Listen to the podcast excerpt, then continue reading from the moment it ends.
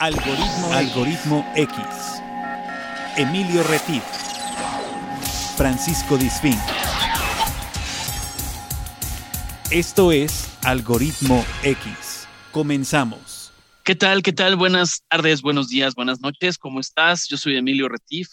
Te doy la más cordial bienvenida a un episodio más de Algoritmo X, que ya sabes que el algoritmo de la vida presenta varias caras. La vida no es plana, la vida es multitemática y por eso en este podcast abordamos temas multitemáticos como se hacen en las cantinas, como se hacen en los cafés, como se hacen en la casa, en la oficina, donde quiera que estés. Pero antes de continuar, pues doy la bienvenida a mi compañero de aventuras podcastianas, radiofónicas, que es Paco Disfink. ¿Cómo estás, Paco? ¿Qué tal, Emilio? Muy bien, muchas gracias. Bienvenidos a un episodio más de Algoritmo X. Sean todos bienvenidos. Si es la primera vez que nos escuchas y llegaste a este episodio por pura chiripa, por cuestiones que estaban fuera de tu alcance, pues bienvenido. Sé que no te la vas a pasar mal, así es que quédate con nosotros durante la próxima hora más o menos de programa, en donde tendremos como siempre, una plática amena con un invitado y nos va a platicar acerca de su vida para que ustedes tengan experiencias eh, nuevas en su vida eh, escuchando historias, historias de otras personas. Les damos la más cordial bienvenida y les recordamos que como cada jueves, este programa lo pueden encontrar en todas las plataformas de podcast y ahora, en este instante, precisamente en este tiempo, nuestro programa hermano, el programa de radio de Radio Más, la estación de las y los veracruzanos, la estación estatal que se escucha en Veracruz y en cinco estados más, también pasa Algoritmo X, pero pasa los sábados a las 3 de la tarde con eh, un episodio totalmente distinto al que ustedes escuchan en podcast. Es un episodio eh, eh, contenido alterno. En esta ocasión tendremos por ahí una invitada muy especial, una maestra que está nominada al Grand Prize Teacher, que es un super premio de entre más de 800 maestros. Está escogida entre los 10 mejores maestros del mundo. Pues, escúchenla por ahí sábado, este sábado que sería 30, sábado 30 de octubre pueden escucharlo ahí en Radio Más. Y si no tienen tiempo de escucharlo en vivo a las 3 de la tarde en radiomás.mx, lo pueden escuchar posteriormente en SoundCloud, en la carpeta de SoundCloud. Buscan Radio Más y después buscan, eh, por supuesto, eh, Algoritmo X y por ahí nos encuentran, ¿verdad? Y también tenemos una página de Facebook, ¿verdad, Emilio? Es correcto, estamos como Algoritmo X, ahí nos puedes contactar, puedes estar pendiente de nuestros contenidos. En ocasiones también hacemos conferencias, principalmente en universidades con temas diferentes. Les llevamos a diferentes foros. Ya hemos realizado alrededor de cinco o seis que también tienen que ver con este tema de las charlas eh, inspiradoras. Nuestros contenidos no son ni de burla, ni de crítica, ni de política. O sea, todo eso, ya para eso hay otros contenidos. Estas son ventanas intercambiables, donde son de esas charlas amenas, cotorras, como platicamos con los cuates. ¿No? De chisme. Y el que está hoy con nosotros es exacto, es el chisme entre cuates, ¿no? Exactamente, exactamente. Entonces, hoy tenemos un tema súper padre que tiene que ver con el periodismo deportivo. Ya en otra ocasión abordamos el tema del periodismo de espectáculos. Es una profesión. Y tenemos un invitado, antes de saludarlo, les voy a platicar quién es. Él es Rodolfo Rosales. Rodolfo Rosales eh, tiene experiencia en medios impresos, ¿no? Eh, por ejemplo, debutó en diferentes periódicos, eh, él ha colaborado en diferentes periódicos como El Nacional, El Esto, Milenio, El Economista, El Gráfico, la revista En Domingo del Universal, El Milenio Semanal, en Los Comentaristas y también México y sus testimonios y Magazine Deportivo. Es pues ha sido colega de radio en Radio 13 y ABC Radio. También ha colaborado en televisión, en Milenio Televisión. Y bueno, dentro de la cuestión deportiva, ha estado en la promotora Boxeo de Gala, donde él, ahorita nos va a platicar, él se encarga de concertar encuentros, además de realizar toda la parte de la promoción para las conferencias de prensa. Mueve todo el tinglado, para las fuentes eh, informativas, los periódicos, etcétera, las, las prensa, los corresponsales. Actualmente eh, es responsable de relaciones públicas de una empresa. La razón social es IRSA, SADCB, pero la marca comercial es, y es muy famosa, es una historia que esperamos pronto abordar. Guantes Cleto Reyes, eh, y es miembro de la Comisión de Vox de la Ciudad de México desde el 2014 Y pues bueno, yo ahorita nos va a platicar un poco del tema de el, tema, de él ha trabajado junto a periodistas muy importantes, emblemáticos. Lo voy a dejar para que él nos nos diga quiénes son. Y este y bueno, tenemos aquí algunas cosas que iríamos develando. Le doy la más cordial bienvenida a este programa a Rodolfo Rosales. ¿Cómo estás, Rodolfo? Bienvenido a Algoritmo X. Muchas gracias, Emilio. Muchas gracias, Francisco, por la invitación y también Algoritmo X. La verdad que es una, una buena aventura. Más vale programas que entretengan y no que quieran componer el mundo, ¿no? De entrada ya. El mundo no se puede componer, hay que aceptarlo y vivirlo como viene, hay que divertirnos. Tenemos una vida y debemos usarla, es la única que tenemos, ¿no? Entonces, pues yo les, les agradezco mucho la, la, invitación para participar y ojalá que mi andar por el periodismo eh, sirva, si no de inspiración, de buen ejemplo o de mal ejemplo, ¿no? Porque a veces nos sentimos que somos los mejores y podemos tener algunos errores, ¿no? Que es lo importante. Claro. ¿Sabes qué, Rodolfo? No sé si estés de acuerdo, tú, Paco. Lo que pasa es que cualquier profesión o oficio eh, hay buenas y malas prácticas. O sea, eh, yo pienso que ese es un tema humano, ¿no? Que algún psicólogo como Carl Jung decía que el ser humano es luz, pero también es sombra. Entonces, no es un tema de los periodistas, no es un tema de los abogados, que se les llama abogangsters, ¿no? O el, comunicólogo que es chismoso, eh, o, el médico que, que, te quiere operar siempre, aunque no necesite. O sea, todos tenemos esos ángulos. Y en esto, pues también, evidentemente, hay el periodista bueno y el periodista malo. ¿Qué piensas? Pues sí, mira, fíjate que tiene que ver mucho con, la ética. El periodismo se ejerce de dos formas y a veces la ética es la que falla, ¿no? Y falla por dos cuestiones, por cuestiones de compromisos con alguien o por cuestiones de compromisos económicos. los, los periódicos tienen líneas editoriales y esta cuando tú entras te las explican claramente y tienes que respetarla porque es la línea editorial de un periódico, de un radio o de una televisora. Eso es importante saberlo antes de firmar un convenio con esa empresa para saber si va acorde a tu idea de pensar, ¿no? Si, si tú eres de izquierda y estás en un periódico de derecha, pues, pues estás yendo en contra de tus ideas, ¿no? Pues Entonces, ese es, ese es el, el asunto. Entonces, lo importante aquí, y la ética es un factor muy importante en saber qué hacer y cómo hacerlo. En esa parte, podemos equivocarnos porque somos humanos, como lo decía Emilio, ¿no? Nos podemos equivocar, pero no premeditadamente, no de mala manera, porque el, periodista tiene la fortuna de estar en el lugar de los hechos y de narrarlos, sobre todo en el, en el periodismo deportivo, ¿no? Es, bien importante. A, mí me tocó narrar en una ocasión en la Copa América de 1993 me dijeron en el periódico, vas y en cuanto eliminen a México te regresas, es una semanita. llegó, a la, llegó a la final. Sí, claro, fue un campeón, me acuerdo. Sí, llegó a la final. Estuvo en el grupo de Argentina, Bolivia y Colombia. Fue, me tocó cubrir el, fantasma de Machala, que fue un gol fantasma, que apagaron la luz y lo dieron por bueno. Entonces armó un, un, un que tenga ahí muy, muy bueno, porque los colombianos tienen una estación de, radio y de televisión que se llama Radio Caracol Caracol, claro. Andas caminando por donde te, agarran tu gafete y te dicen, ah, ¿cómo está Rodolfo Rosales? Coméntanos de tu partido. Tienen un programa o tenían un programa de 24 horas de fútbol y te, atrapa, te atrapaban hasta una hora para ellos llenar su espacio, ¿no? Imagínate, todos entrevistando, vas ahí y ahí nos pasó una cosa muy, muy curiosa. Estoy revolviendo un poco y te les platico cómo fue mi inicio. No, está bien, está bien. Está buena este la plática, está buena. Resulta que los de Radio Caracol nos invitan, estaba un colega en ese tiempo de la afición de Edgardo Avelar, estaba José Luis Vargas de Ovaciones y un servidor que era del Nacional en ese tiempo. Entonces, este, nos invitan a un programa y mi amigo Edgardo Avelar, que era de verdad simpático por naturaleza, se equivoca y dice, es que en Colombia todo es narcotráfico y quiso decir, no todo es narcotráfico. Ah, y, le, contesta el chavo de Radio Caracol, sí, pero nosotros no matamos cardenales.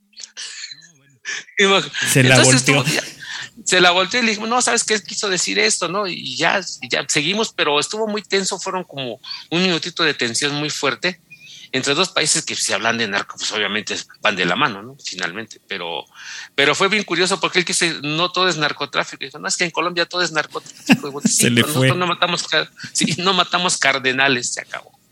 se armó la melé, se armó la melé. ahí luego, luego se armó este, una jugada en el área chica de toma, la rompe y ya, y, y, se acabó. Pero sí fue tenso el momento, porque la verdad los colombianos también son muy pasionales, ¿no? Como que se estallan de, volada. finalmente, esta es la, situación. Pero sí, entonces eso fue más o menos un, una de tus tantas anécdotas. Tantas que, hay por la vida, ¿no? Que uno va cosechando. Claro, y en esta, en esta este, dualidad humana en la que vivimos, como lo dices, ¿no? Que pues tú, tú puedes tener tu estilo, tu estilo periodístico, que es el que te da la firma, es el que le da la firma a las notas, el que cuando alguien la escucha dice, ah, pues este es Rodolfo, ¿no? O cuando alguien la lee dice, ah, pues este es Rodolfo. Eh, esa, esa integridad de la que tú pues obviamente vas construyendo durante tu carrera, pues no la puedes ir a meter a una licuadora de, temas en un periódico en el, en el, que no te sientes a gusto, porque para empezar vas a estar escribiendo de malas, ¿no? Vas a estar escribiendo en contra.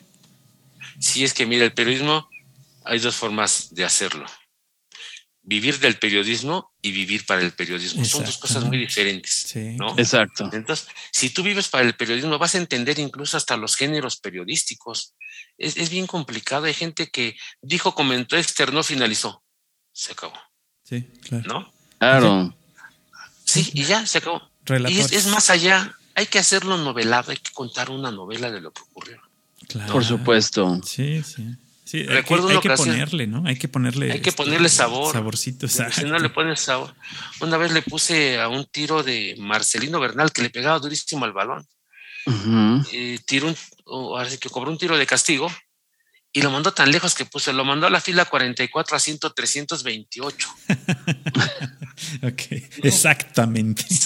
Oye, es que acabas de comentar algo súper interesante, Rodolfo. Es que eso, es casi como hay especialistas en la medicina, por ejemplo, o como odontólogo, ¿no? Ortodoncista y no sé qué, y bla, bla, bla. En el caso del periodismo, eh, se puede ser cronista, se puede ser reportero, se puede ser crítico, se puede ser, o sea, ese tipo de cosas creo que es importante lo No dudo que haya alguien que cubra todas esas cachuchas y lo haga de manera muy correcta y muy adecuada, ¿no?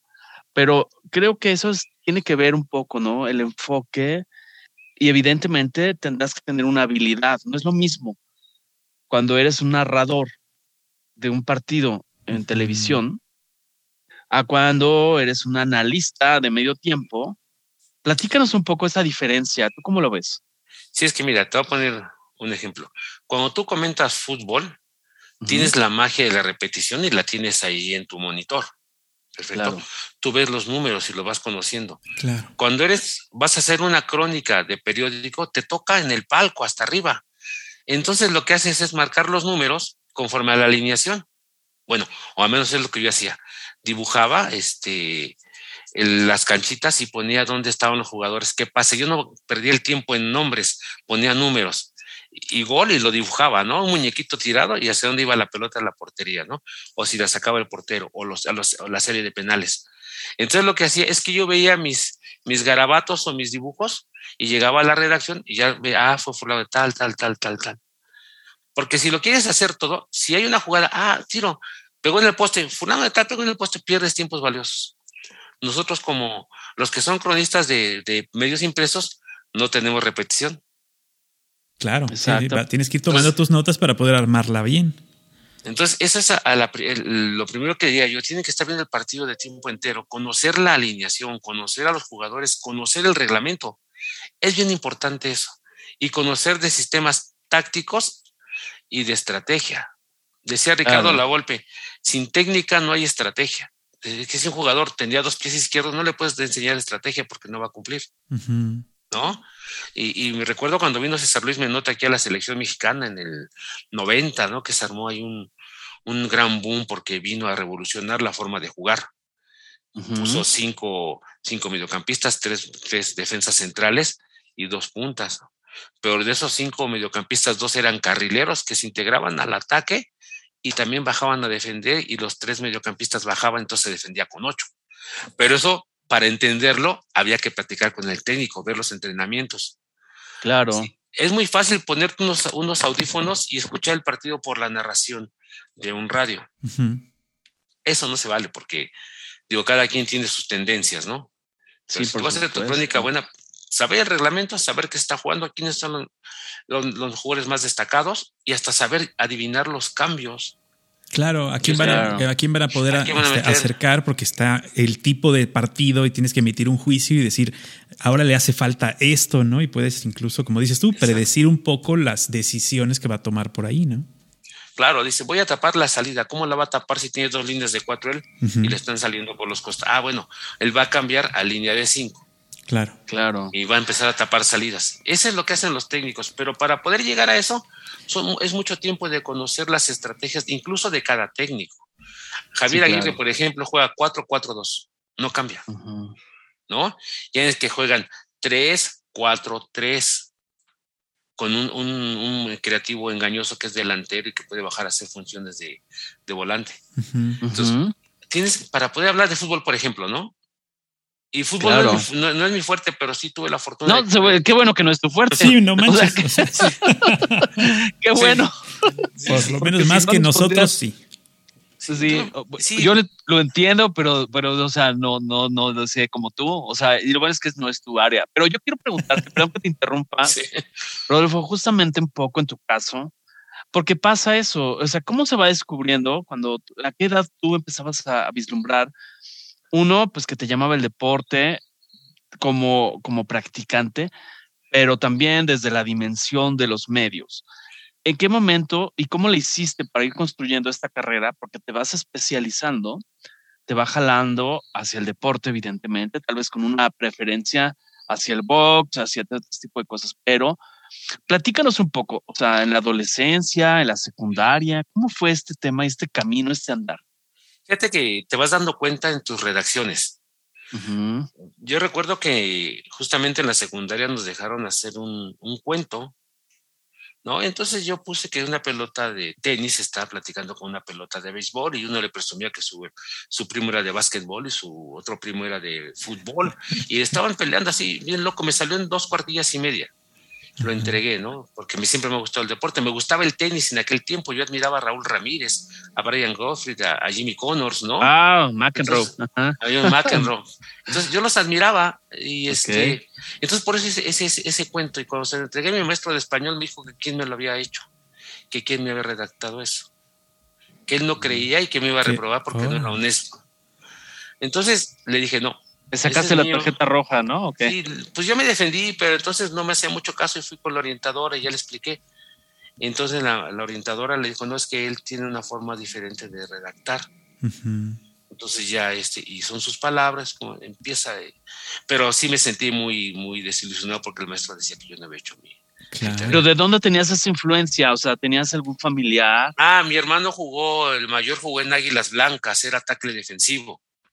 Entonces, pues era, es el mayor y yo lo admiraba porque jugaba en Águilas Blancas, imagínate ir a, los campos de fútbol americano y verlo entrar a jugar, ¿no? Entonces sí me gustaba mucho el, americano, pero mi papá este, le encantaba el boxeo, de hecho tenía amigos managers, entonces antes había funciones en lunes, en miércoles y en sábado, y los amigos le regalaban boletos y ahí estábamos viendo las funciones, entonces esa parte de, los deportes. A mi hermano, el otro que es médico, le gustaba el, fútbol. Era bueno para el fútbol. Entonces ahí estaba entre todos los deportes, ¿no? Y, Pero en la, y en la redacción, o sea, alguien, o, tu papá compraba el esto y tú te fuiste refinando el estilo, o cómo lo fuiste adoptando, porque eso yo creo que tiene por una influencia de algo, o, ya lo traías de otra vida, o pienso yo, o de plano, sí, es porque alguien, alguien te inculcó eso consciente o inconscientemente, no sé. Sí debe ser, me ha gustado mucho leer, me ha gustado mucho leer desde niño. Y antes no había más que leer, pues no había otra cosa, digo, televisión, cuatro o cinco canales, o leías, ¿no? Pues sí. Claro. la lectura es importante, pero te cuento, tuve un, un, primo, Javier Flores, que trabajó en Canal 11 y después se fue a la revista por esto. Entonces platicaba, él era de política, no, que yo soy periodista y todo eso. Y en ese tiempo, cuando ya tuve que decidir qué estudiar, este, yo salí de la primaria de 11 años, de la secundaria de 14, me metieron de 5 años, yo no hice preescolar. Entonces, este, eh, platicaba y estaba despuntando un peleador que ahora lamentablemente está en prisión, que se llama Rodolfo Gato González. Yo lo admiraba mucho. Yo la admiraba mucho. De hecho, me ponía mis guantes y en la calle con los vecinos y le puse a mis guantes Gato Rosales, jugando un poco. Entonces eh, me daban mis moquetes, me los daban. Entonces dije, yo quiero ser periodista para entrevistarlo. Pero no me iba a alcanzar el tiempo porque él ya estaba aventajado. Y resulta que un día en la, a la escuela invitan a Fernando Marcos. claro, claro, ¿cómo olvidarlo? Las cuatro palabras. la editorial en cuatro palabras y este, bien curioso porque a mi mamá le caía gordo, ¿no? Entonces, este, para cuestiones de la vida, pues yo lo admiraba porque hablaba de fútbol, de boxeo, de todo, escribe señor.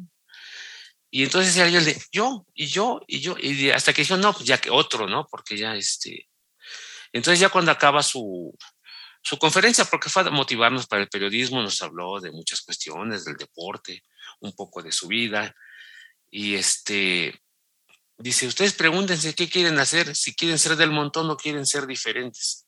Yo no soy del montón, ni lo seré nunca. Y así, acabó su, conferencia. Entonces al final, cuando pasa por el pasillo, me llama, me dice, venga. ¿Cómo se llama? Le digo, Rodolfo Rosales. Y me dice, Claveles. No, Rosales, no, para mí es Claveles. Sacó su tarjeta, sí, sacó su tarjeta, me la dio y me dijo, mire, vaya, yo soy asesor deportivo del Nacional. Me gustó mucho, quiero que lo contraten. ¿Qué edad tenías, perdón? ¿Te perdí esa parte? ¿Recuerdas? aprox? 19 años iba a cumplir. 19 años, ok, ok. Ajá. Entonces, este, pues yo estaba apenas en el tercer cuatrimestre de la carrera, ¿no crees que era? Y ya voy y dije, ay, voy a ser periodista, ¿no? Llego y, y, de entrada voy al periódico que estaba allí en Ignacio Mariscal. Y me dicen, ve con el sindicato. Y le llevo la carta porque era sindicalizado, le llevo la tarjetita y me dijo, no, pues no sé quién sea Fernando Marcos. no, sé. Y dije, híjole, pues me fui triste y andaba ahí, fui una vez a la, a la Pinacoteca Virreinal, regresé y me volví a decirle, no, ya te dije que yo no lo conozco.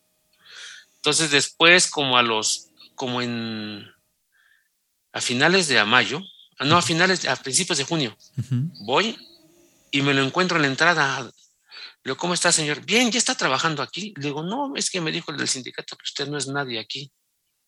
Pues estaba chavo. Y le dije, o le dije honestamente, se enojó, se puso rojo y me, venga, súbase conmigo. Sí, pues, y entra con el, entró con el director, que en ese tiempo era Mario Escurdia Camacho. un, figurón del señor, de verdad. Búsquenlo por ahí, se darán cuenta cómo era de periodista el señor. Y dice, vengo a renunciar en este momento, no quiero saber nada. ¿Por qué? Porque me hicieron de menos. Mandé este joven a esto y, el que le llaman al sindicato. Y él, no, yo no dije eso, no, usted me dijo dos veces y yo vine. Yo, la verdad, no. Ah, sí, sí, y le empiezan a, llamar la atención. Dice, no, nada más porque. Está bien, y trabajabas y ya estaban regañando. Ya me estaban regañando. ¿Eh? Entonces agarra y dice, bueno, está bien que se quede a trabajar.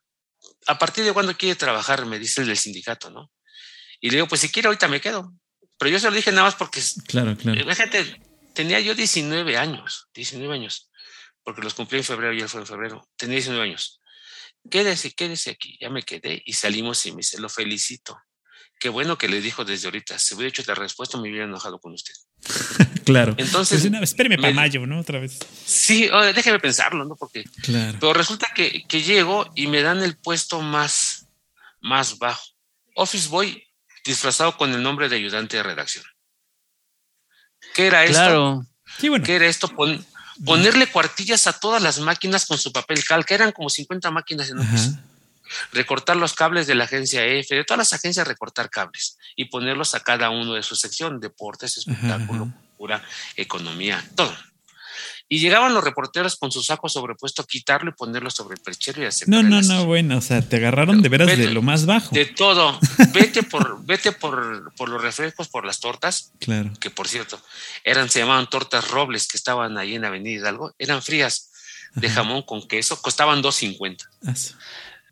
Sí, fíjate, Rodolfo, te estoy escuchando y eso son, eh, por eso me gustó esta idea de platicar contigo, porque pienso que los jóvenes actualmente piensan que todo surgió con el whatever tomorrow, ¿no?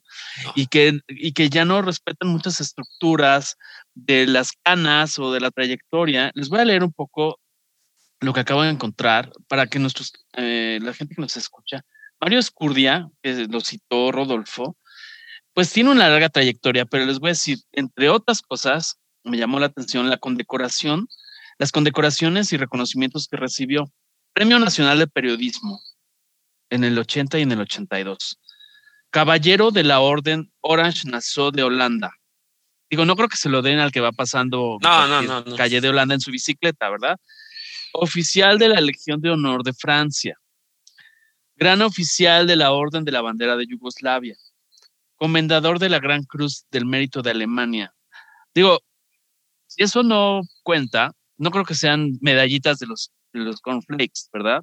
O, que, o los tazos que salen de las sabritas. Eso se los digo porque creo que cuando tú tuviste la, así lo interpreto, el tema de la humildad, de decir, voy a recortar cables, si me mandan por tortas, si me... Eso, eso es importante y eso no es de ninguna forma eh, faltarle el respeto a nadie, porque ahora todo el mundo se, se, vuelve como frágil, como un mazapancito, ¿no? Quieren la, nadie gerencia, quieren la gerencia de entrada. Quieren la gerencia o la dirección general, o son CEO, como se les llama ahora, ¿no? sí. exacto. Y la vida hay que rodarla, compañeros. O sea, tal vez ya no haya, esas partes de los linotipos, la tipografía. Ya todo lo resuelves desde Pero sí hay, esas, sí hay esas labores de entrada. O sea, son esas labores en las que eh, a lo mejor si no lo quieres ver de una forma adecuada, eh, es donde vas a aprender, punto. O sea, tienes que aprender el oficio desde lo más importante que es que las cosas funcionen, que las, que las ruedas estén engrasadas, que todo esté bien. O sea, tú eres parte de esa, de esa maquinaria. Claro. Claro, sí es. Perdón. No, adelante. Es, es importante porque después de eso, los, los enviados te dictaban la nota te tenía un teléfono, imagínate el teléfono pesado de esos de, esos de los 80, de, con descansar. Entonces te lo ponías aquí y a dictar y a escribir. El corrector de estilo, eh, que era un, un, un, trabajador más dentro de la estructura, no te permitía más de siete errores en la máquina. Wow. Entonces, tú estabas escuchando al papá y luego el que te dictaba, no, no, no, bórrale, ponle así. Chale. No, ahora sí ya quedó bien, ¿no? Entonces, esa parte de recibir notas te, te ayuda a, ir alimentando tu lenguaje, a saber, porque te decían punto, coma, punto y seguido, puntos suspensivos, dos puntos entre paréntesis, este, pone una diagonal. Entonces, toda esa parte te ayuda, ¿no? Pasa. Pero fui poco a poco aprendiendo. Mi carrera fue muy rápida porque de repente viene el temblor del 85. y, y, resulta que muchos reporteros se fueron en, en la réplica en el 85, pero en la réplica fue un viernes. Recuerdo que cobrábamos en el cuarto piso, estaba ahí la caja con cometra y nos pagaban en efectivo. Nada de Sí, se pagaban en, efectivo. Y, en grapadita estaban formados. En bolsita. exacto, con tu sobre, ¿no? Y te pagaban. Entonces, este, pues esa parte romántica de oler las manos al dinero, porque ya huele a plástico ahora, ¿no? Entonces nos daban y, y empieza a temblar. Sí, horrible. A las 7 sí, fue a las 7 de la noche. 7 de la noche, paz, hizo horrible, ¿no? Entonces estaban construyendo la torre Caballito, nos bajamos hasta ahí a la calle y decíamos, se nos va a caer encima la pluma, ¿no? Ya viene, no llegaba nunca, pero la psicosis estaba muy fuerte. y, yo, y entonces, este, de repente ya nos regresamos a la redacción porque lo revisaron y empiezan los jefes de información que era Guillermo Pacheco y Francisco Mendoza. Esos habían cubierto la guerra el, golpe y Anastasio Somos en Nicaragua, eran reporteros de guerra y, y tenían así sus condecoraciones y eran palabras respetadas, ¿no? Por eso tenían jefe de información y jefe de redacción. Entonces ahí estaba yo como ayudante, ¿no? Y dicen, ¿y ahora quién va? Y los demás ya se fueron a su casa, ¿cómo? Y me dicen, ¿sabes qué? Sí, pues tú quieres ser, pero me acuerdo que me decía Pacheco, ¿tú quieres ser periodista? Sí. ¿De los fregones? Sí. Ah, bueno, agárrate una libretita, te vas caminando aquí derecho porque estaba ahí sobre Avenida Guerrero que se convierte en Bucareli. y, se, vas y este, al Parque del Seguro Social están llevando todos los muertos. Vete y regresa a hacer una notita. Y de verdad. Entonces yo dije, sí, me colgué mi gafete de ayudante de redacción, 19 años, fregón, ¿no?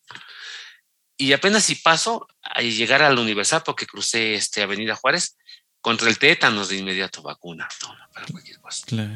Más adelante estaba la gente regalando pan con café, con de verdad bien solidario. Lo que yo pueda contar es poco, pero ya lo ha narrado mucha gente, ¿no? Pero la solidaridad fue mucha. Imagínate, estaban dando de comer. Llego al Parque del Seguro Social y había tres carpas. Decía identificados, sin identificar y restos.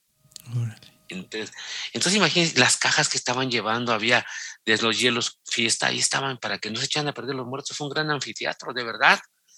Y, y, ya hice mi nota y llego a la redacción y me ve el subdirector Rafael Castilleja. Me acuerdo de ellos porque eran bien exigentes. ¿Qué haces aquí tú? Luego es que me mandaron al, al, ¿Quién te mandó? Oye, el chavo está bien niño, ¿para qué lo mandan? y ya le, le entregué mi nota, ¿no? Entonces la hice así como de colorcito, porque siempre ha sido algo que he tenido de escribir, ¿no? Y yo pues, me acuerdo que puse el lugar, el, lugar olía a muerte y a tristeza, ¿no? Wow. A, desesperación de la gente por buscar a sus parientes. O sea, una cosa, pero me salió media cuartilla, 14 líneas. No me salía más y me dice, no, a ver, ponle esto. Y con trabajo completo una cuartilla. Y ya les gustó, después de no me dice, oye, este, pues, ¿qué voy a hacer mañana? Pues te sigues igual, ¿no? Y así fue como di el paso. De ayudante de redacción entré yo el 25 de junio de 1985. Sí, sí, o sea, y, en, septiembre ya estaba yo este, reporteando. Reporteando. Pero estaba reporteando para, para qué fuente? Para, para, el terremoto nada más era de o sea, era para puro, no era deportes ahí. No, no, ahí aunque, no. Aunque te llevó al campo del Seguro Social. Sí, indirectamente. Sí, indirectamente, ¿no? Okay. Y entonces después me encantó lo de los hielos fiesta, digo, me encantó lo descriptivo. O sea, no, no por el hecho de lo que estaba sucediendo, sino ese, ese hábito de describir, ¿no? Hasta la marca de los hielos que viste en el Seguro Social. Eso es bien interesante. Es que eso es, parte de, observar. El periodismo mucho de observación. Observar. Cuando tú entrevistas a alguien, tú tienes que mirar a los ojos. Si tú le preguntas algo comprometedor y voltea la mirada, yo creo que te está mintiendo porque está pensando qué decirte. ¿no? Entonces, el periodista es como una guerra psicológica que quieres que te contesten alguien los demás. ¿no? Entonces, hay que acorralarlo, pero con buenas preguntas. Claro, Paco. ay, perdón.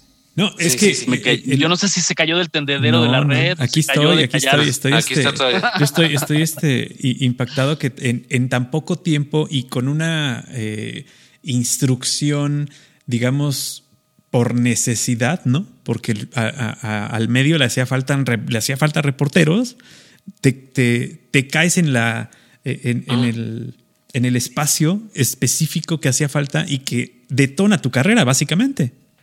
Claro, es bien importante, de verdad, eso. Y, luego de repente me da risa. Porque, porque pudiste haberte tronado ahí y decir, yo no regreso, no quiero volver a ver esto, ¿no? Ahí pudiste haber dicho ya me ayudó que parte de mi servicio social lo hice en el servicio médico forense que estaba en Niños Héroes. Claro. Entonces eso me ayudó. La verdad que este, todo entonces para la vida común. Todo en grano. Yo creo que la vida te va poniendo donde debes estar, ¿no? Son, no son casualidades, son causalidades, ¿no? Tú lo causas. Claro. Entonces, perdón. Oye, Rodolfo, perdón, no, pero es que igual me tengo la inquietud. ¿Te formaste en la vida o, o estudiaste periodismo Estudié periodismo. Estudié periodismo. ¿Dónde, Tengo ¿dónde estudiaste? Estuve en Acatlán, en la FES Acatlán. La dejé inconclusa porque empecé a reportear y adiós. Luego regresé una forma de titularte y la hice ya.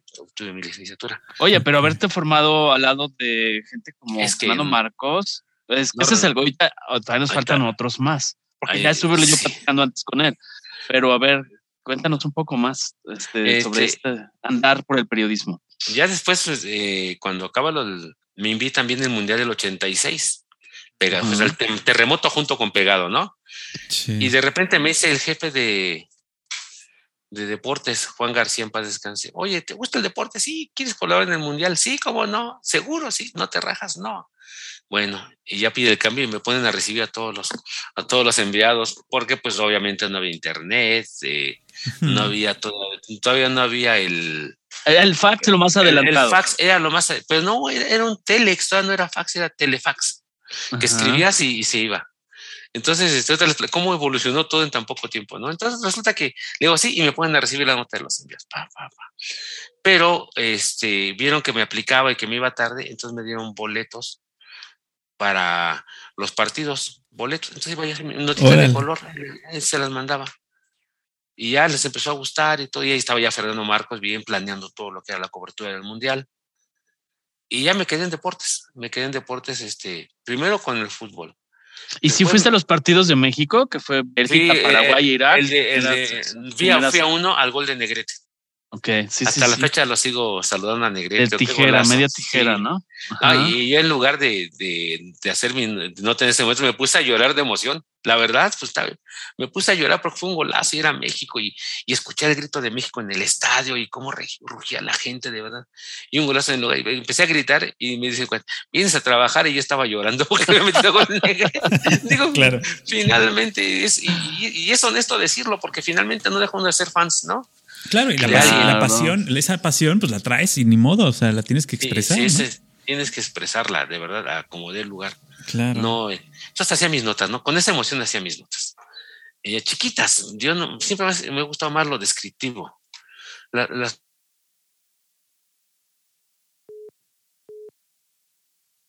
los más jóvenes estabas en el estadio. Estaba en el estadio y lo que veía. ¿Contra quién fue, fue, el juego de, del gol de Negrete? Contra Irak, Paraguay. No, no fue Bélgica. Bélgica. ¿No? No. O Bulgaria. Creo que fue Bulgaria, ¿no? Bueno, no importa. Pero, ¿cómo lo hacías? ¿Hacías la nota? No, llegaba yo, hacías? iba apuntando, mm, apuntando, no, en cuartillas, yo no tenía, eh, eh, las cuartillas las doblábamos en cuatro, ya iba apuntando, iba, ese era mi, este... No, WhatsApp, no, nada de eso, era chicos. a pluma, a tinta, a tinta, ¿no? Con su bic, que no sabe fallar. Sí, entonces era a tinta, y bueno, pues ocurre que, este, llegaba a la redacción, y ya en el camino iba pensando cómo iniciarla o se me ocurría algo, lo, lo, lo, apuntaba en la misma cuartilla. Y yo lo, yo lo apuntaba, ¿no? Entonces esa parte de decir, ¿no? Que el estadio rugió y, y, nació la ola y esas cuestiones. Porque la ola nació en Querétaro, en un partido de México, previo al Mundial. Entonces, este, pues toda esa parte, este, narrarla, ¿no? decir, que la gente gritó, que Negrete levantaba los brazos al cielo y lanzaba besos y una cosa así, ¿no? Y, un orgullo ser mexicano y más estar con la selección. Estaba la canción del equipo tricolor. El equipo tricolor tiene gran corazón. Sí, ¿no? Entonces. en la este cancha lo demostrará, para que veas que no somos contemporáneos. Sí, pues está, está, eso es lo bueno, por eso sí me están entendiendo. Sí, sí, Entonces, esa parte se vio muy bien. Y bien, entonces después este, había dos compañeros en, viene el fútbol, cubrir fútbol y me empieza a gustar mucho, empieza a conocer este, futbolistas y todo, pero de repente me dicen, oye, ¿quieres cubrir boxeo? Yo dije, de maravilla, yo es lo que pedía desde que empecé a estudiar periodismo. Y había dos compañeros que uno tenía, se debía, se dividía por fuentes, ¿no? Entonces uno tenía la fuente del Consejo Mundial de Boxeo, del gimnasio Margarita. O sea, Sulaimán estaba ya entonces. Sí, sí, ya estaba ahí porque él ganó en el 75, fue el electo presidente. Ok, ajá. Entonces, este, a mí en el 87, ya 86, 80, finales del mundial, este, me llaman para boxeo, porque había muchas personas en fútbol. Entonces, pues vete a boxeo, porque me decían, no lo vamos a desperdiciar, pero tampoco lo vamos a quitar. Entonces, que, haga algo que se entretenga.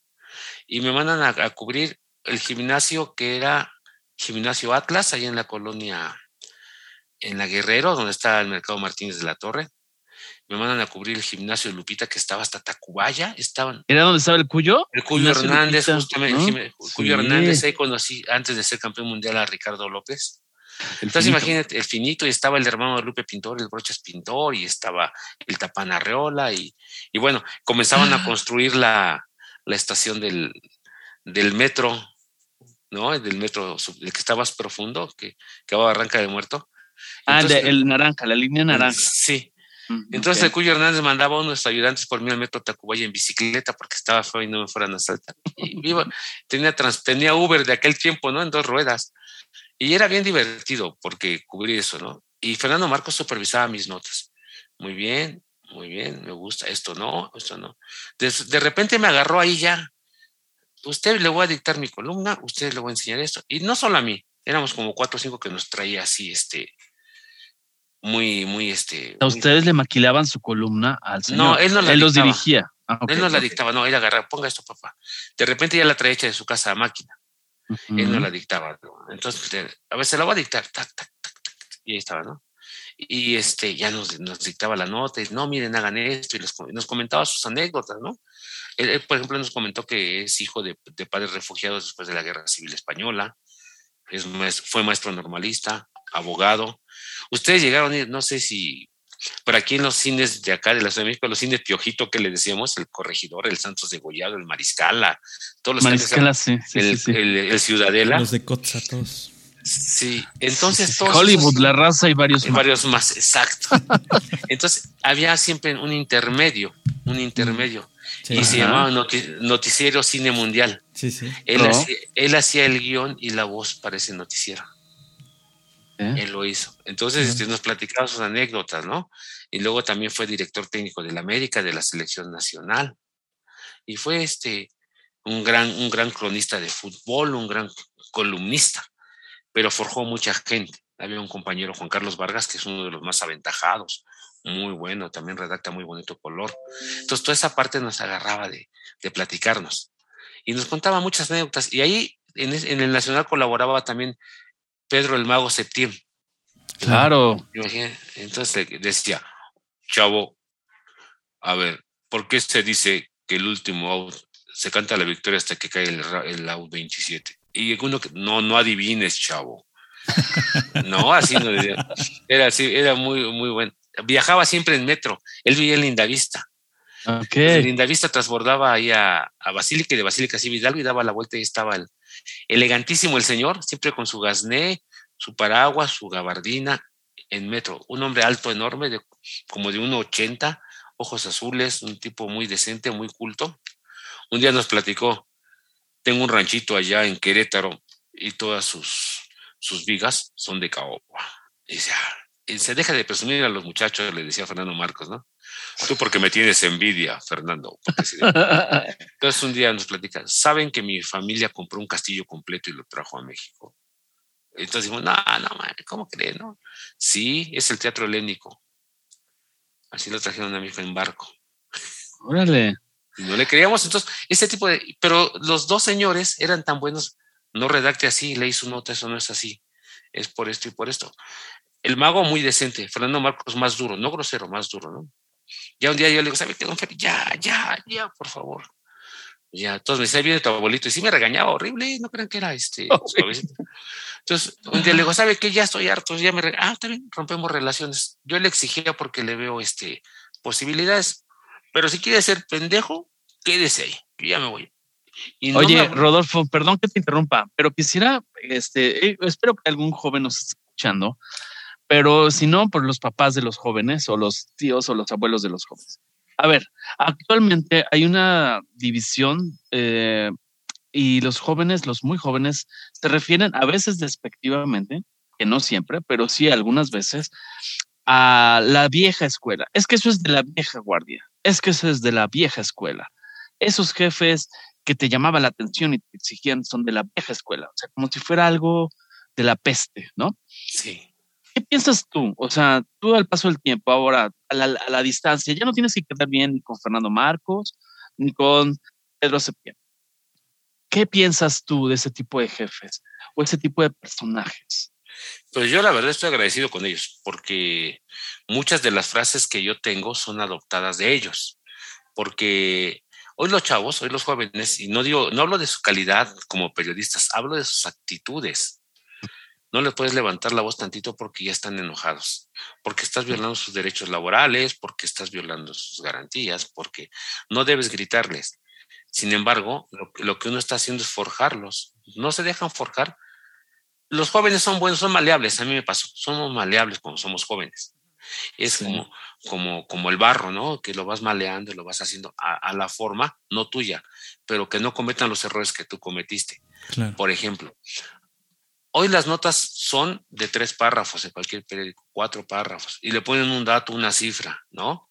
Yo recuerdo que para, y todo lo buscan en internet y a veces está mal, porque en internet es una fuente de consulta no verificada en muchas ocasiones. Acá tenía que irme a la enciclopedia Quilet a buscar los libros y a sacar datos. Estaban en los libros y ponías, de, acuerdo al libro fulano de tal, hoy se vuelan los datos, copy paste y no le dan, no le dan a nadie. Ni el crédito. Ni el crédito, ¿no? Y entonces está mal el que está mal de origen y el que está mal por lo que lo sigue usando. Entonces yo, yo, creo que los jóvenes, sí estoy de acuerdo que creció y avanzó mucho la tecnología en el periodismo. Les platico rápido.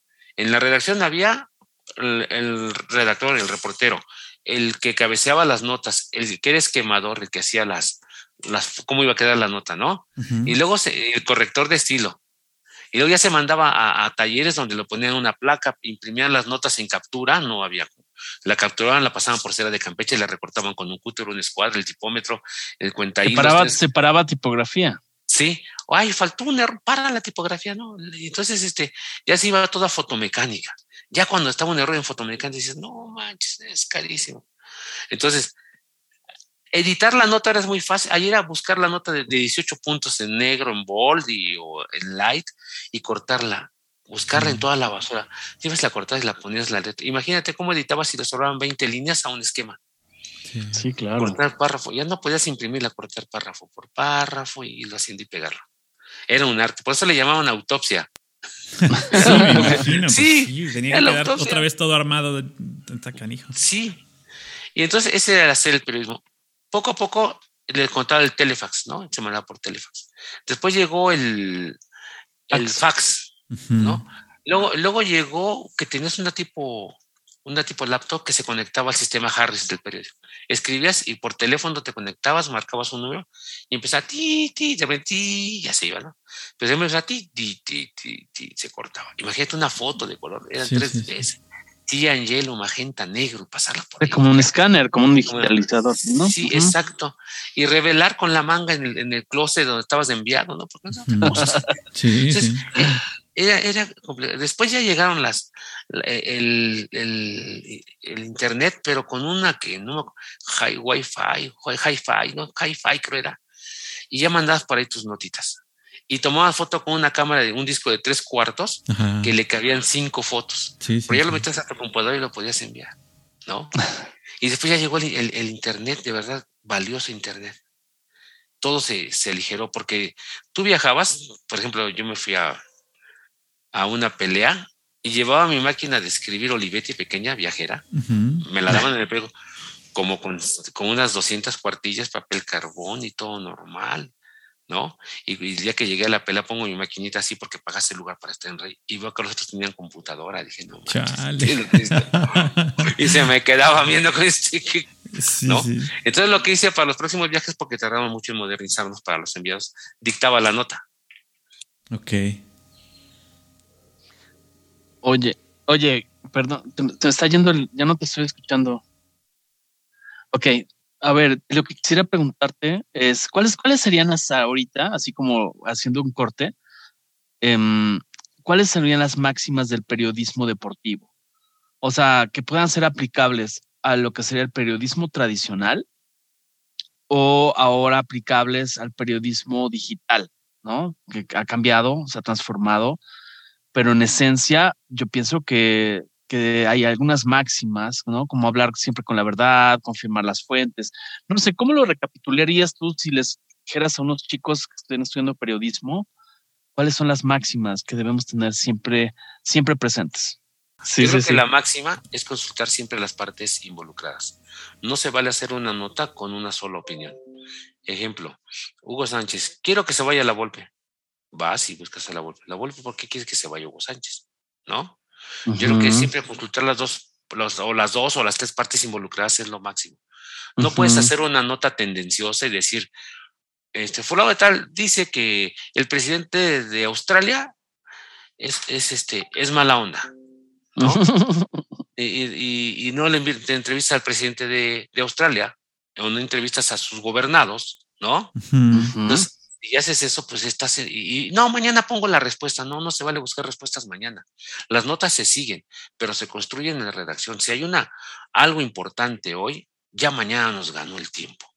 ya está en las redes sociales y mal publicado, ¿no? Claro. Este, por ejemplo, muere Maradona.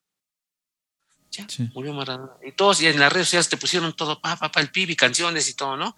reacciones y la gente llorando, es lo más fácil ahora. Pero ¿por qué no dices, ah, Maradona vino a México y fíjate que una anécdota decía que si él aventaba un balón diez veces a la prensa, lo iban a devolver con la mano porque la prensa no sabía de fútbol. ¿No? Entonces, claro. entonces, y aventar el balón, ellos entrenaban en el América, aventar el balón y se lo regresaban con la mano. Eh, lo dije. entonces, tienes, tienes que dar, en el periodismo impreso, ya no puede competir con los digitales. No, claro. Ya, si sale otra una nota es obsoleta. Tienes que buscarle la, cara diferente, lo que siguió. Sí, cómo seguir encantando, ¿no? Cómo seguir teniendo este, eh, esta, esta parte extra para que el periódico y la letra impresa siga siendo más importante que la digital, ¿no? Porque la digital es, como tú lo dices, tiene la ventaja de ser más rápida, tiene la ventaja de estar a disposición en cualquier momento, pero el, el, interés que le ponen a, escribirlo es mucho menor. Sí. Sí, es, el otro es muy mediático, digo, y, vale la pena, ¿no? Digo, habría que es, es, en otro, va en otro, va, para otro mercado, digamos. van así, van así. Pero si tú haces una buena nota, yo, yo recuerdo que estando en el, en el gráfico, asesinaron a un mariachi. ¿Y cómo, le, pones una cabeza? ¿Matan a mariachi? La clásica es, los músicos, la, los mariachi callaron, ¿no? Y tienes que pensar en la competencia, porque en ese momento la competencia era el metro, ¿no? Y era la prensa. Entonces nada más le puse tan tan. Órale. claro. Se acabó. O sea, así. O sea, tienes que pensar mucho en eso. Pero retomando las máximas, primero es respetar al lector, pensando en que tú eres el lector. Ofrecer la redacción más pulcra. Las dos partes involucradas. No cargarte a ningún lado. No mostrar intereses. No tienes que poner intereses. Si tu interés afecta a la línea editorial del periódico, pues en ese momento le dices que esta yo no la hago, que la haga fulano. Yo, ¿no? Entonces te dedicas a, hacer tu redacción. Por eso me gusta el deporte, por eso me incliné por el boxeo. Cuando empecé a cubrir boxeo, este, pues conocí a Olivares, conocí a, Ultimino Ramos, a Mantequilla Nápoles, conocí a, mucha gente, a Daniel Evangelista, a Armando Velasco. Entonces, e, e, esa gente. ¿Salvador Sánchez lo conociste? No, no lo conocí, mm, murió en el 82. Ok. Entonces, este, resulta que había una cantina que se llamaba La hija de los Apaches estaba en, en, en, Cuauhtémoc y casi esquina con Puebla, era, era este dueño Epifanio. Por los televiteatros. Exacto, adelantito de los televiteatros estaba. Acaba de morir el mes pasado, hace mes y medio el dueño, Epifanio Leiva. Y entonces de repente ahí se reunían todos los boxeadores, ¿no? Imagínate, a Olivares, a Ultiminio, este, y a varios más, ¿no? Enrique García. Pero los jueves era porque hacía salsa de gusano de maguey. Entonces llegaban las carnitas a tomar pulque y todo ese rollo. Entonces, este, pues era un ambiente muy padre porque tuve la oportunidad de que ellos me adoptaran y me contaran sus anécdotas. Por ahí tengo fotos con ellos, con Ultimino y con, con, este, con Olivares y hay dos, tres vasos de pulque al frente. Entonces, esa, esa, parte me tocó mucho. Entonces empecé a adentrarme al boxeo, a la historia, porque ellos me contaban la historia. tengo tengo la, la, gran fortuna de ser amigo de Carlos Zárate. Es mi amigazo, su esposa es mi amiga, conozco a sus hijos, le ayudé a redactar su libro de Carlos Zárate. No pusimos el nombre, pero en la próxima edición ya vamos a poner mi nombre.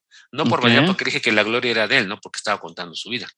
Claro. Entonces, pero toda esa gente, Alfonso Zamora, todos ellos de verdad, este Lupe Pintor, y vas conociendo y de repente me toca cubrir la carrera de Chávez, de Maromero Páez, me toca Iri Morales, me toca Marco Antonio Barrera, me toca Juan Manuel Márquez, Israel Vázquez, su hermano Rafael Vázquez, Rafael Márquez, y una serie de campeones mundiales, Edgar Sosa, Ana María Torres, Jackie Nava, Mariana Juárez, Esmeralda Moreno, Jessica Chávez, todos, me toca como periodista cubrirlos. Y algunos ya como, ya como promotor. Pero esa parte en el boxeo como en la vida hay las historias que están esperando ser contadas, ¿no? ¿qué, tienes que hacer? Bueno, pues tratar de involucrarte con los, con los personajes para poder transmitir lo que ellos piensan. Oye, perdón que te interrumpa, pero ¿cuál sería una historia así que digas, wow, que nos deje con la boca abierta de algo de estas anécdotas de alguno del boxeo, boxeo tanto en el entrenamiento como en el ring? ¿Alguna frase, alguna anécdota así que sea de esas que, wow, a mí me encantan las historias. Ah. ¿Tienes alguna que quieras Hay, sí, hay muchas, pero hay una señora que se llama Patricia Trejo, le dicen la leyenda, tiene 55 años, debutó hace tres años como profesional. Y le van a entregar su, su carta del libro Guinness. Pero eso no es lo importante. Su historia es que ella tuvo un accidente, ella estudió en la UNAM, tiene carrera universitaria. Tiene un accidente y se quema tres partes del cuerpo. El marido la deja. Imagínate, la abandona. Su mamá enferma y muere de cáncer de seno. Entonces cae, cae en la depresión y empieza a subir de peso. Entonces, este, al subir de peso, encuentra en el boxeo, después de grande, encuentra en el boxeo un escaparate para desahogarse, para recuperar su seguridad, su, su confianza en ella misma, ¿no? Y empieza a entrenar y empieza a entrenar. Y todos le decían, no, mejor vayas a su casa, le de comer a sus hijos y la maltrataban. Resulta que puso el ejemplo, debutó hace tres años y el boxeo la rescató. Es una señora que no es no muy delgada, pero sí entra en la box. Y su vida está llena de, de esas cosas, ¿no? Se quema, la deja el marido, imagínate cuánto se muere su mamá de cáncer. Y empieza el box a los 52. Ah, empieza el box a los 48, como amateur. Y, empieza, eh. y, le subió de terapia. Y, y así, hay, hay historias muy buenas. Hay, un cuate que pasó de mojado para pelear, ¿no? Chicanito Hernández. Hay un cuate que. Chicanito Hernández, sí, pues sí, hace todo sentido esa, descripción. Sí. ¿Mm? Y hay, hay, hay, un boxeador, no sé, está por ahí, se, se, llama Ramón Leite, vive en la Buenos Aires. Cuatro ingresos al, al penal. No pregunten por qué, pero dos veces salió a pelear por un título y lo ganó. Imagínense. Y tendría que ver con las autopartes. Digo, al vivir en la Buenos Aires tendría que ver con las autopartes. Más o menos. pero, pero la última vez no era, porque yo lo sabía hacer que le echaron la culpa y salió luego, luego, porque lo confundió, iba con su hijo y dijo, este sí no. Pero, ah. pero como, ya como ya tenía antecedentes, obviamente. Pero imagínate entrar en prisión. Y hay otra, Julio César Martínez, el rey, que es actualmente el campeón mundial de peso mosca del Consejo Mundial de Boxeo, estuvo detenido, salió a hacer una, estuvo detenido todo como 15 días. El día del pesaje salió de prisión, se pesó, al siguiente día peleó y fue la pelea del año. Y ahora es campeón mundial y está en el equipo del Canelo Álvarez. Órale. Y así, hay historias, ¿no? Por ejemplo, gente, padre, por ejemplo, Irma García. Irma García, que fue campeona mundial, ahora y es policía federal y abogada. ¿No? Y estudian, las mujeres estudian más, miren que es muy importante. Pues otro, ejemplo, Sonia Osorio, campeona mundial super mosca, es abogada y tiene maestría en Derecho. 29 años y campeona mundial. Zulina Muñoz es licenciada en Educación Física. Entonces sí, eh, eh, las mujeres estudian más, pero sí las anécdotas están llenas, ¿no? Hay, hay un cuate que nos, nos metió un susto porque ya estando como comisionado, fue una pelea muy cerrada, de toma y toma, toma, toma. Y se va el doctor a revisarlo y me manda a avisar porque ser comisionado está a la orilla del ring supervisando que nada pase. Claro. ¿De acuerdo? Entonces me dice, ¿sabes qué? Que el fulano de tal tiene síntomas de un derrame cerebral. No manches. Wow. Oh, imagínate cómo me puse. No, no, bueno. Ya voy, ya voy y la mamá llorando. Digo, no, señora, ahorita vamos a llevar a su hijo al doctor y todo eso. El chavo, este, los síntomas son que le duele la cabeza, está mareado y vomita tenía todos esos síntomas. Y la pelea fue muy dura. Entonces ya se traslada en la ambulancia y llegamos a donde tenía que estar el doctor, el especialista de la segunda tomografía, y no tiene nada. Resulta que había comido antes de la pelea. oh, bueno, pero que el eh, susto. pero la mamá. No, bueno. Oye, perdón que te interrumpa, pero eh, yo tengo que hacerte una pregunta que se ha escuchado muchas veces. tal vez ya te la han hecho y tal vez tengas la respuesta. Bueno, yo seguramente creo que tienes la respuesta, aunque no te lo hubieran hecho antes. ¿Por qué el box está considerado un deporte? O sea, es la típica pregunta de la tía, de la abuelita. Ay, ¿cómo ves eso? Eso no es deporte. Estarse noqueando no es deporte. ¿Tú qué le dirías como alguien que cubre la fuente? Eh, no vais a sacar los guantes. Es una pregunta en buena lid. ¿Qué onda? ¿Es deporte? ¿Es deporte o no es deporte? ¿Por qué es deporte? Ah, es deporte porque antes de subir al ring los boxeadores tienen que prepararse, tienen que pararse a correr a las 5 de la mañana, tienen que hacer ejercicio de brincar la cuerda, boxeo de sombra, pegarle al costal, pegarle a la pera. Condición. Condición física, subirse a hacer sparring y llevar una dieta. El, deporte, el boxeo como tal, sin subir al ring, es de los más completos. Te dan forma que tonifica el cuerpo. Eso es el deporte. Lo otro es competencia a través del deporte es uno contra uno y aquí tiene, es, hay un dicho que es, es el arte de la defensa y el ataque. Pegar sin que te peguen. Obviamente te van a pegar más, pero ahí tiene que ver la parada del combate, tu guardia, tus reflejos, la manera de quitarte los golpes, de la distancia, ¿no? Porque hay peleadores que son este, tirapiedras o que les gusta el intercambio de golpes que van hacia adelante y otros que son más estilistas, como Mayweather. Más técnicos, ¿no? Más técnicos, la técnica. Entonces, es, es un, por eso es deporte, todo lo que y están preparados para eso obviamente va, a haber sangre porque se están golpeando. Lo mismo pues pasa en el fútbol americano. Hay más accidentes en el fútbol americano, si ustedes ven, por todas las consecuencias que tiene por pegarse con los cascos. Ahora ya está prohibido pegar casco con casco, pero sí es un deporte. Es un deporte y es parte de la cultura mexicana, de verdad, desde los apodos, ¿no? Kid Azteca vivió enfrente de la Arena Coliseo, ¿no? El Chanco Casanova. Entonces imagínate, este, Marco Antonio Barreta Barrera y Mariana Barbie Juárez. La chiquita González. La chiquita González, que está pequeño. Bueno, vino a pelear con él un yucateco, Javier Vargas, así se pronuncia, y le pregunta, oye, ¿qué es lo más peligroso de la chiquita? Que es muy alto. Oh. imagínense cómo estaba Vargas, ¿no? Sí, sí todos tienen apodos y, la verdad que después del fútbol, de acuerdo a Mitowski, el año pasado estaba así el fútbol y así el boxeo de popularidad.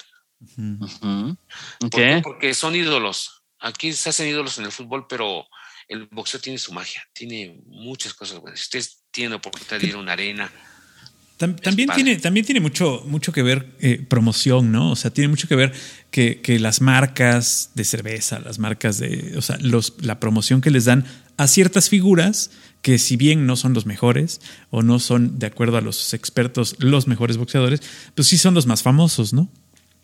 Es que también tiene que ver la mercadotecnia. Muchísimo. finalmente, yo puedo tener un peleador este, muy, muy bueno, no voy a decir nombres, pero no vende.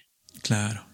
Aunque, aunque sí les puedo poner un ejemplo. Cuando Mike Tyson estaba en su apogeo, le decían a los patrocinadores, oye, por favor, no vayas a noquear en este round. En el primer round no, para que pase. Para que dure, claro. Y el, el otro salir acababa en el primer round. Como, como el maromero, ¿no?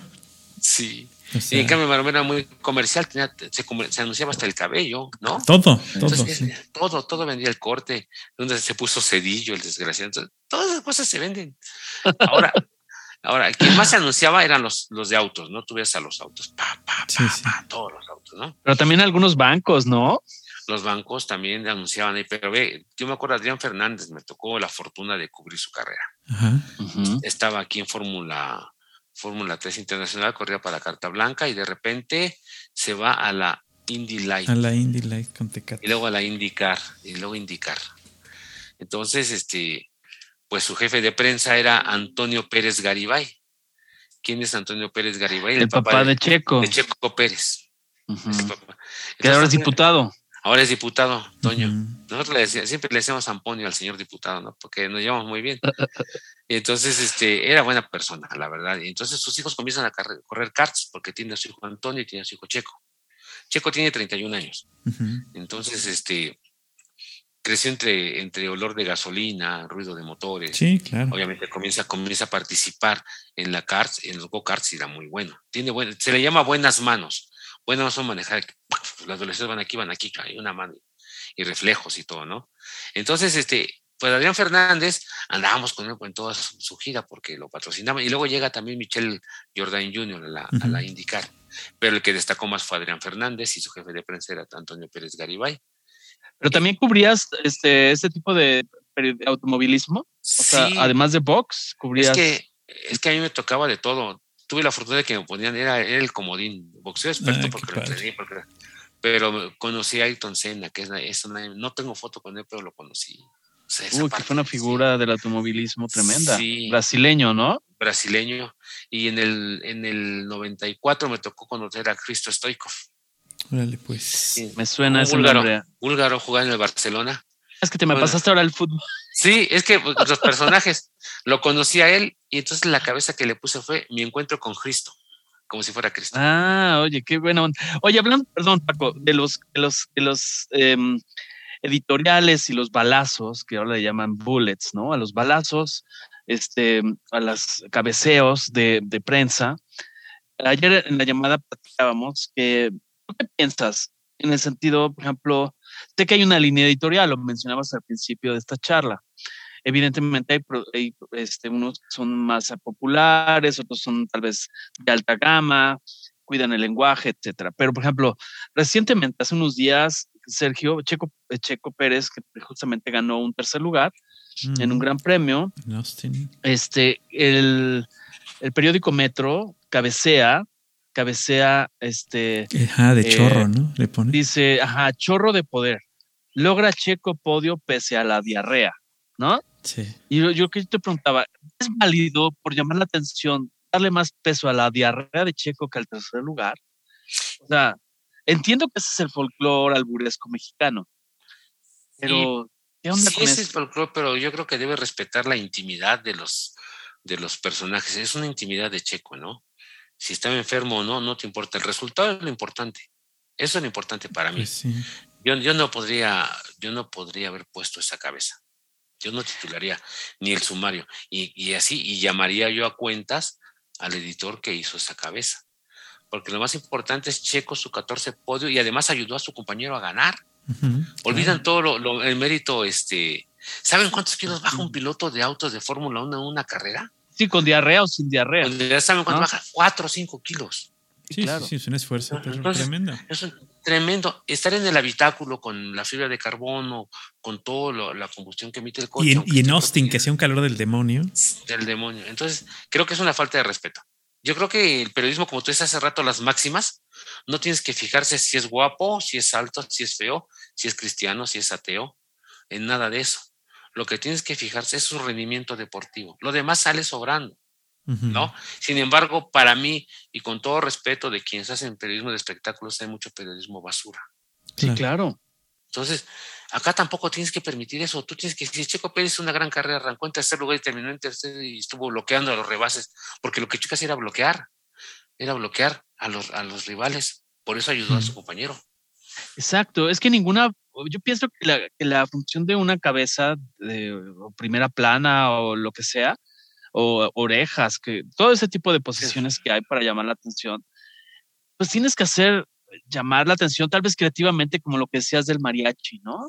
Sí. O sea, pero no estás ni, presentando la, la, ejecución del mariachi para vender, etc. O sea, puede ser sumamente creativo para dejar esa parte abierta para que atraiga, pero tampoco tienes que andar ventilándole la diarrea a Chico Pérez, con todo respeto. No, es que tienes que hacer un, mira, la máxima del periodismo tiene que ser una cabeza certera, fina. que sea, que tenga, que vaya ligado con el texto. No puedes darle contexto a la cabeza. La cabeza debe ser real. ¿Sí me entiendes? Y tiene que llamar la atención del lector a la primera. Así a la primera. Yo, me acuerdo cuando, cuando contratamos a Cherito le pusimos no Manchester. claro. Le pusimos, no, pero le pusimos tres puntos a la sílaba MA. No Manchester, no Manchester. Y le pusimos, entonces, se fue al Manchester. esa parte, esa tienes que jugar, sí, el mexicano es mucho al doble, al doble sentido, ¿no? Sí, sí, claro, que pues es, este parte de nuestra cultura, básicamente. Y ahora ya no puedes, y debes ser muy cuidadoso ahora porque resulta que te llaman a cuenta si haces algo que sea despectivo. Sí, no puedes poner el, el, cántico de las tribus. Eh, a ver, ¿tú qué piensas de ese? ¿Tú qué piensas de ese, de ese grito que, que ahora el, el, piojo acaba de decir que está bien y bueno, o sea, ¿tú qué realmente piensas de ese grito? ¿Deberemos de dejarlo de hacer o no? Mira, porque las leyes se tienen que respetar, se tiene que dejar de hacer, pero es falta de parte del folclore mexicano. Esa palabra la utilizamos para todo, de verdad. Claro. La utilizamos para todo, para todo, para todo. No sé si se puede decir grosería. Sí, puedes decirlas. Pero bueno, Paco es, un poco, Paco es un poco persinado, pero tú, luego hablo con él. alguien se cae y dicen, qué putazo. Claro. Exacto. Sí, sí, sí. Y este. Aquí en Veracruz, aquí en Veracruz hay dos climas, el puto frío y el puto calor. el puto calor. Sí, es que es eso. No sé, alguien se cae, qué putazo o qué madrazo. Somos así de expresivos, ¿no? Claro. Y, decimos, eh, puto. Pero no es para ofender, no es para meternos con la gente que tiene preferencias sexuales diferentes. Porque hay que entender eso. Como no le saquen, ¿no? no, le saquen. No le saquen porque regresa, de ahí surge, ¿no? Sí, Entiendo que es cuando le regresan el balón al portero para que, es como le sacas, ¿no? Le Es cuando lo gritan, justamente. Es, es, cuando te dice alguien, oye, vamos al billar o vamos a tomar. No, no, güey, no seas puto, güey, vamos. O sea, hasta la fuerza no seas así. O sea, yo estoy de acuerdo en que se deben respetar las leyes, pero creo que las palabras son parte del folclore mexicano. Claro. Ahora, aquí pienso que, esa es ya opinión mía, estoy de acuerdo con eso. Lo que yo creo es también como el espíritu deportivo, ¿no? Es, ok, ya, ya encontraste una frase, ya encontraste, ahora ya hay ciertas susceptibilidades en el público, las autoridades, la FIFA, la, este, ¿cómo se llama? Con CACAF, quien quiera que sea, te piden encarecidamente que dejes de hacer. Entonces, ya ahí como espíritu deportivo también es como, pues deja de hacerlo, ¿no? o sea, es, hay que concientizar a la gente, pero tú vete a la porra de Pumas. ¿Cómo le vas a decir a ellos? Concientiza a, los, a los de la América. ¿Cómo decir? Oye, por favor, y son los que van al estadio. Entonces, yo creo que ahí los clubes tendrían que empezar a controlar sus porras. Pero yo me pregunto, ¿qué pasaría si la FIFA de repente diga, a ver, si ya una vez nos interrumpieron el tráfico, el tránsito a Italia 90, que digan, ya te lo dije 20 veces, ya te multé con tantos dólares. No entiendes. No entiendes, sí. Simplemente dejas de ir y no vas a, te, este sanciono, Te sanciono no, este, no yendo al mundial, aunque vayas en primer lugar. ¿Qué pasa? Imagina. ¿Tú qué piensas? Pues, primero, la pérdida económica terrible para todos. Y claro, el país sede no iba a estar feliz en que México no, fuera. No ¿Cuántos dejamos en derrama económica ya? Todos, en donde quiera te encuentras un mexicano. Donde sea, estamos. Donde sea, donde sea, de verdad te encuentras un mexicano, siempre. Y digo uno por poner el ejemplo, porque te encuentras varios, ¿no? Y además solidarios y cotorros, eh, fiesteros y todo. O sea, donde quiera te encuentras alguien. Te encuentras un mexicano. Y entonces, toda esa parte, más los que van de viaje, va a decir el país, no, hoy no me quites a México. sí, aunque me paguen la, llama del soldado desconocido. Sí, con un orinal. Pero no me, no me dejes de mandar dólares, ¿no? Sí, Oye, trabajaste al lado de, porque si no, Paco ya va a aparecer ahorita este, ese a gritarnos, eh, oh, todo, se acaba el tiempo, ¿no? Entonces, a ver, eh, trabajaste al lado de, ya nos platicaste, Fernando Marcos, el mago Septiembre. Sí. Pero también trabajaste al lado de otra persona o tuviste oportunidad de convivir o trabajar. Platícanos quién era. Trabajé con Antonio Andere. Antonio Andere fue el fundador del periódico Esto. si no el fundador, estuvo ahí, fue el que él me platicó de viva voz que este cuando hicieron, querían hacer un periódico de deportes y espectáculos exclusivamente. Entonces ya lo tenían. ¿Y, cómo le vamos a poner? Y, nombres y nombres ponían. ¿Y cómo le vamos a poner esto? Pues él dijo, pues así, esto. Y se quedó. don Fernando, don, Antonio Ander era un cronista excelente de, de boxeo y hacía muchas metáforas y muchas comparaciones para, para decir que alguien era muy veloz, era muchos golpes, y sus manos parecían molinos de viento, destruyendo el aire y golpeando al rival. Imagínate, ¿no? O salió hecho un brazo de mar y cosas así muy padres. De hecho, él fue matchmaker de, la Arena Nacional. Esa Arena Nacional estaba en lo que era el Palacio Chino, junto al Universal. Entonces estaba la arena. Entonces, esas cosas bien, bien padres, ¿no? De que ese señor sabía mucho. Tiene un librito así muy cortito que se llama 60 años de andar en el periodismo o en el boxeo. está, este, está bueno, pero, pero estaba en la Arena Nacional que era el Palacio Chino y el Palacio Chino está cerrado. Y así se han cerrado muchos, muchos espectáculos. Pero imagínate trabajar con Antonio Andere, qué placer. Oye, de hecho, él está, él fue de manera póstuma en el Salón del Periodista Deportivo. Claro. Este fue la primera generación de, de, gente que fue eh, investida con esta distinción. Y olvidé decir que Pedro Mago Septién este, está en el Salón de la Fama del Béisbol Mexicano. Sí. Entonces, es, ¿por qué lo comento? Porque es el formarse, ya nos has platicado algunas de las enseñanzas de cada uno de ellos. ¿Cuál sería la enseñanza más importante que te dejó don Antonio Andere? Don Antonio Andere me enseñó a ver el boxeo, a conocer los golpes. Decía, ¿cuántos golpes hay en el boxeo? Y yo les pregunto, ¿cuántos golpes hay en el boxeo? No, pues no, no tengo pues ni idea. el cut, el, el, uppercut, no sé. El gancho al hígado. Pero no, pues no. Nada más hay dos. el que da y el que no da. No, y, se llaman de acuerdo a la trayectoria. Rectos y curvos. Ya recto, gancho, volado. Todo, todo, todo son dos golpes. Ok. okay. No, se define todo. Aprende sí, ya nos tiraste hasta los dientes con esta respuesta. Sí, nada más hay dos. Yo también me quedé igual cuando me lo contaron. No sé. Ah, bueno, ah, bueno. Me contaron hasta 10 y seguí en la lona. Entonces, este, sí, no. Nosotros acabamos en la lona. Aprender y hacer una buena crónica de boxeo. Dice, porque usted le está escribiendo a un público que es aficionado, pero está especializado. Nunca piense que el público es torpe, sus lectores no son torpes. Respete al lector. Eso me enseñó. Sí, sí, sí. Fernando Marco me enseñó la redacción y la pureza del lenguaje. Este, entonces, y, el mago Septiembre me enseñó la historia. Son gente que te enseña mucho. Pero los tres tienen algo importante, amaban al deporte. Amaban al deporte. Y lo respetaban, ¿no? Y lo respetaban, por eso fueron las figuras que fueron y que siguen siendo, ¿no? Claro. Si, si alguien tuvo la fortuna de trabajar con ellos, fueron mis compañeros, no más.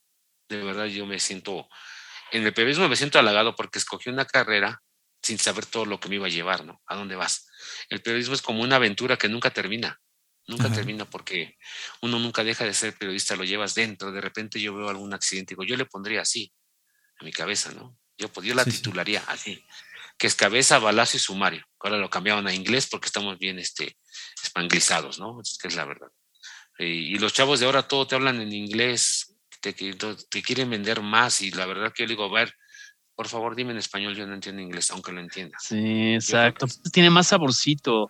Porque aparte yo digo, parece ciudadano de Neoceajonia, de los tlacoyos, los tlacoyos. Sí, sí. ¿Para qué le dices bullet este, y todo ese tipo de mar, ah, además, este, tan, amplio nuestro lenguaje como para andar usando otro tipo de palabras. es, tan rico que de verdad este, puedes explotarlo muy bien. y a mí lo que me gusta del, periodismo es que puedes jugar con los géneros. Mira, hay crónica, hay columna, ¿no? Hay entrevista, hay reportaje. Claro. Pero tienes que respetarlos. Si quieres criticarlo, haz una columna. Si quieres informar mucho, haz un reportaje una crónica para decir quién ganó y cómo ganó o por qué perdió. ¿Y ya? tú empiezas, un, tú, ustedes han leído una columna, al minuto 5 fulano de tal estrelló la pared. No, yo tengo que decir, el América este, eh, perdió su racha de cinco partidos sin derrota debido a que le falló en el esquema esto y esto y esto. Claro, Entonces, fulano, de, fulano de tal dejó de hacer los compromisos que tenía, analizas. Y al final, bueno, era mi estilo, goles, minuto tal, gol, minuto tal, gol. Porque eso, pero haces un análisis del, del, partido. Esto le sirve más al lector. Con un, con un esquema, con una estrategia de 4-4-2 ante un 5-3-2, le funcionó este, los carriles está puesto y analizar todo lo que hace. Ese es un ejemplo en, en, este, en fútbol. En boxeo, que es lo verdad mi gran pasión. Pues ah, tal tuvo una mala parada de combate porque en lugar de pelear en la corta distancia por ser más enano, se metió a la media larga y con el jab lo cruzaban, ¿no? Cuando él podía meter cabeza a pecho, meter ópera y volados. que decir, se ve fácil, pero hay que analizar esa parte. ¿no? Claro, claro, claro. Entonces, hacerlo de esa manera al, lector le da más sabor, ¿no? De repente, en el minuto, la pelea de, este, de Wilder contra Tyson Fury, ¿no? En el round 11 como cayó como si recibido una descarga eléctrica, cayó desmadejado a la lona. Ya ni le contaron. Mientras él estaba en la lona, Tyson Fury levantaba la mano en señal de victoria. Ah, pero eso es lo que se tiene que hacer. A mí me gusta mucho describir el color. El color, hay mucha gente que lo ha dejado de hacer porque reducen el espacio. Pero el color es un arte, también de media cuartilla, lo bonito, ¿no? eso del color? A ver, platícanos un ejemplo. nota de color es, este, describir todo lo que hay en el entorno. usar, usar este, las frases que la gente no se aburra que la atrapes. Pues te dije el ejemplo este, ¿no? Yo me acuerdo una vez que peleó México, perdió México contra, contra, este, estaba un moreno, contra Panamá y, un negro que estaba, eh, Enrique Mesa, de seleccionado. Y él dijo, la playa de México ya no espanta. Órale. Y, y, le ganaron. Hernán Medford fue el que dijo. Entonces Medford metió el gol y perdió México. Y entonces de hacer la columna le puse, tenías razón, negro, te se ponía. La playa de México ya no espanta, porque de las tribunas me cayó una camiseta con la playa de, México, así, así empezaron a reír. Y tú festejabas mientras muchos llorábamos, pero tenías razón, la playera ni el azteca espanta, ya no pesan. Entonces, la gente que lee eso dice, tiene razón, ¿no? Pues y, comienzas a hacer este, a hacer este narrativas. Es como si fuera una poesía grandota. Que eso es lo que llaman ahora, eso siempre ha existido, pero no todo el mundo lo sabe hacer. Ahora, en esa, en ese lenguaje de neosajonia de los, de los tacos, eh, le dicen storytelling, ¿no? Sí. Es una narrativa, esa es una descripción de, muchos ángulos, ¿no? Pero por eso hay que ir a los estadios, Tienes que ir a las arenas, escuchar a la señora que le grita que trae portulatas en las manos, ¿no? Este, que alguna vez me tocó ir a una señora así como de las películas en, la lucha libre, y sí existen esas viejitas gritonas que le grita al, al o al árbitro que trae corcholatas en las manos. Muy apasionado, ¿no? Hay gente muy apasionada. De verdad que solamente lo vives cuando estás ahí y lo tienes que entender. Y así es el deporte menos popular, lo entiendes, ¿no? Porque es bien importante. Un día estaba con mil máscaras en la arena en un aniversario de la lucha libre y estaba, estaba sentado en la butaca. Y, y, no, payasos. Y le dice, por lo que nos pagan, no nos vamos a matar.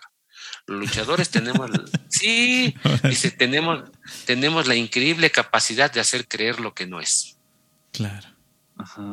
Y, son palabras que se me quedan, ¿no? Y, frases y, esa, pero sí hacer color es, es, es, atrapar al lector. Tienes que hacerlo novelado, tienes que escribir. Mira, estaba yo en el gráfico y llega un, un reportero dice, oye, no hubo nada, fíjate que hubo un muerto allá por el borde de Sochiaca y pues, quemaron el cuerpo y todo salió un mito. Y que no, los familiares no me dejaron acercarme. y el sol, apenas se ve y me empieza a contar todo. Le digo, no hubo nada, no. Entonces, y si tu mamá llorando, si hicimos agresivos, agarré, pues el sol apenas se asomó y fue testigo de un horrendo crimen donde el cuerpo de una persona todavía echaba humo con los primeros rayos del sol, la familia lloraba. Luego, no hubo nota. No hay nota. ¿Y lo que es? Eso es, eso es. Eso es. Claro. Es, que el periodista no tiene que pasar reportes porque entonces sería reportero. Hay que, el reportero es el que pasa reportes, el redactor es quien redacta, pero el periodista es el que redacta, pero le da un sabor, un sello, un sello de él. Tiene que hacerlo diferente. Si no eres del montón, como decía Don Fer, usted no sea del montón. Entonces, no hay que ser del montón, hay que ejercerlo, hay que prepararte, saber, conocer los personajes, porque es una falta de respeto que entrevistes a alguien y no sepas sus logros, ¿no? Sí, claro. Entrevisto a Pedro Pérez y que es muy famoso escritor. Y yo, oye, Pedro, ¿y cuál es tu obra más famosa? Oye, tu obra más famosa es esta, pero también tienes esta, ¿no? Por lo menos le comentas dos. Claro. Y ya se siente halagado, se siente halagado y se suelta. Oye, pero también pienso que debes leer un poco, no nada más de los grandes clásicos o de los latinoamericanos, sino lo mismo libro vaquero que Chanok. Digo, para poder describir eh, de una manera empática este, un, un ring de una arena este, de lucha libre, como el, mundo y el color del boxeo y en el lenguaje. No le vas a hablar en el lenguaje de, Cervantes, ¿no? claro.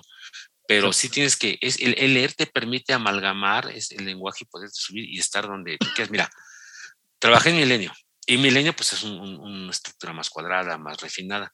Y de repente me voy al gráfico que es un diario popular, que se pueden poner groserías y que cubríamos la esposexo, ¿no? Todos los pies del esposexo me tocaba a mí hacerlos, ¿no? Entonces, hay, hay, unas notas ahí bien locas, ¿no? Que decían que las diosas del placer y todo ese rollo, ¿no? Entonces, pero tú esa parte es que, hasta para eso, tienes que ser muy refinado. No tienes que faltar el respeto ni a los personajes ni a los lectores. Entonces, los personajes a eso se dedican, sí, pero es su trabajo y es respetable. Punto. Claro. tienes que ser muy respetuoso con las mujeres que están ahí, ¿no? No, Por supuesto. Exacto. Oye, ¿cuál sería, cuál sería como el, el, mensaje a los que están saliendo a, lo mejor ahorita de una carrera de comunicación o a lo mejor de están estudiando o quieren ser periodistas o les gusta el deporte y les gusta escribir? ¿Cuál sería así como el consejo eh, o los los consejos que les puedes dar para que tengan éxito en, sus, en, en esto que apenas van a emprender, aquellos que nos escuchen que están estudiando? Primero, primero que tengan pasión. Que tengan pasión. Si no tienes pasión, no haces nada, no vas a ningún lado, no transmites nada. Segundo, que se preparen muy bien, que lean demasiado, que lean a la competencia. Claro. hay que leer a la competencia, hay que escucharla. Tercero, que cuiden su forma de redactar, que busquen lo diferente, aunque sea el mismo hecho, que sean diferentes. Tienen que, demostrar, en su redacción que estuvieron ahí. Si no demuestran que estuvieron ahí, pasa desapercibida su nota, ¿no? Claro. Entonces, tienen que, prepararse, leer, estar convencidos de que es una labor muy sacrificada, que hay que estar en todos los eventos, los que cubren las mañaneras, pobres cuates, hay que estar bien temprano y acreditarse, la verdad, ¿no? Y te chutas ahí dos horas, hora y media de, del sermón, bueno o malo, tiene que estar Y de dos horas tienes que sacar dos notas o tres porque no hay más. Imagínate. ¿no? Sí, no, no. debes desarrollar tu capacidad de análisis, de jerarquizar la información. pero para esto debes conocer de, de qué estás cubriendo, ya sea policía. Sí, sí, ¿no? Entonces, pues son redactores, hay que redactar, hay que redactar. No, es que yo soy editor, no, no, primero aprende a redactar y después editas. Primero redactas y después editar, quiere decir quitar la paja, ¿no? Limpiar la, ortografía y hacer una, una nota atractiva. Sí, pero hay que, hacer la obra negra, hay que hacer la obra estructural. es como una arquitectura, ¿no? Tienes que construir, hacer los planos, la estructura, las columnas, las, este, los firmes, y ya de ahí vas a, los terminados, ¿no? Sí, ya está la decoración, ¿no? Entonces la cabeza, lo último, Cuadritos. Lo, primero que ve el lector es una cabeza. Y si no, si no, si no te gusta, no la vas a leer. Sí, por ejemplo, en, el gráfico titulamos una que cuando ganó el Trump le pusimos fuck you. de plan. Así. Ok. Entonces, y ahí la tengo guardada. O sea, hay cosas que eh, cuando ganó México la medalla de oro en Estados Unidos, en Londres, se va Giovanni y le puse abajo a huevo. Pero se vale porque pensé que lo estaba gritando. Y yo me acuerdo que, que preguntaban, oye, ¿esa cabeza quién le hizo? Y todos, oh, él. Ah, felicidades. Pero de repente, ¿quién es esa cabeza? Y yo también dije, ya valió, ¿no? Pues, pero sí, el consejo es ese. Primero que tengan convencimiento de lo que quieren ser. Es importante. Porque si quieres ser abogado porque tu papá te mandó, porque tu papá es periodista, quiere que seas periodista o que seas doctor, no se vale. No hay, no hay continuidad de esto. Aquí lo que tienes que hacer es lo que a ti te gusta. Si quieres ser periodista, que bueno, ya lo eligieron, qué bueno. Lean mucho, estudien más, váyanse al pasado. No somos nada sin nuestra historia. No entendemos el presente sin nuestra historia y no vamos a construir un futuro mejor sin tener un buen presente claro, ah, esa es la otra. Pienso que se acaba de decir algo que es oro. No, es que eso fue en los 90. Uy, no, eso ya fue hace mucho.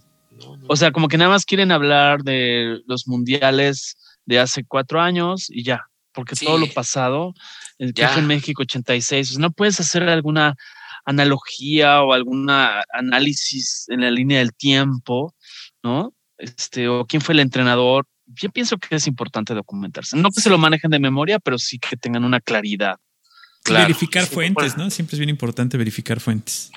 Sin las fuentes no somos nada, porque entonces tú dices, mi fuente fue tal, aquí está y lo saqué de aquí. Oye, bueno, yo lo tomé de ahí, pero estoy equivocado, no soy yo, es la fuente, yo lo verifiqué en una fuente creíble. Claro. Entonces, esa parte eh, creo que es importante verificar, echarse un clavado al pasado siempre no está de más, respetar a las canas, es cierto, es bien importante eso, respetar a, los grandes. A mí de repente me tomo con chavos y me dicen, máster, ¿no? Pero hasta ahí, o sea, como dicen máster, como estás obsoleto, ¿no?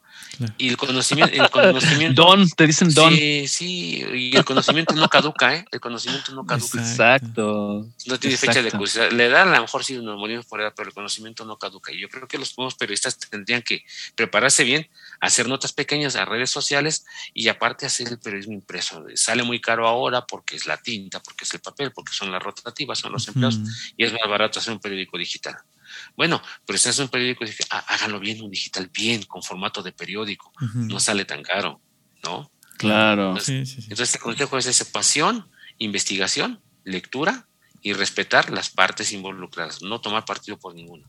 Exacto. A veces lo tomamos inconsciente, a mí me pasó, digo, inconscientemente tomaba partido por alguien, ¿no? Porque es la verdad. O sea, somos humanos. Y de repente ni me hablaban y yo, no, es que este me cayó bien pobrecito.